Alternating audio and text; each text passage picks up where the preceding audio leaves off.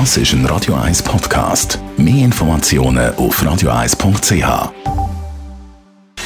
Gesundheit und Wissenschaft auf Radio 1. Unterstützt vom Kopfwehzentrum Irlande Zürich. www.kopfwww.ch Gut ein Drittel von unserem Leben verbringen wir im Bett.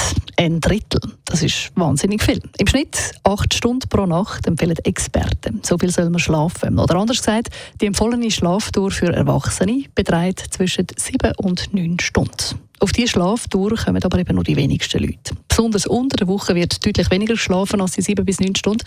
Das hat eine grosse Umfrage gezeigt, die im vergangenen Jahr gemacht worden ist. 13.000 Menschen aus 13 Ländern haben an dieser Umfrage teilgenommen und es hat sich gezeigt, die Corona-Situation hat das mit dem Schlafmangel sogar noch verstärkt. Schlafmangel ist allerdings eben, und das wissen wir, schlecht für Gesundheit.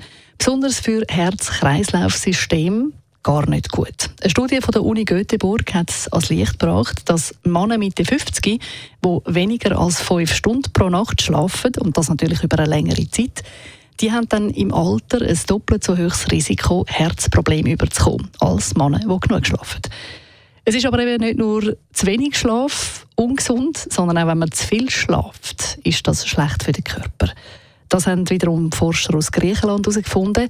Menschen, die nämlich mehr als acht Stunden pro Nacht schlafen, die haben ein erhöhtes Risiko, einen Schlaganfall überzukommen oder auch an anderen Herzkranzgefäßerkrankungen zu sterben. Also keine guten Aussichten.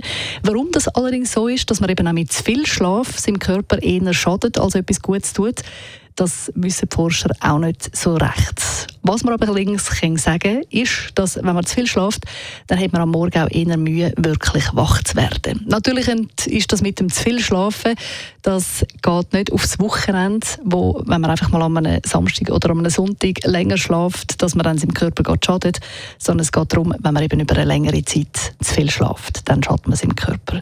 Aber ich glaube, das mit dem zu viel Schlafen auf Tour ist wahrscheinlich jetzt mal bei den meisten Leuten eher kein Problem.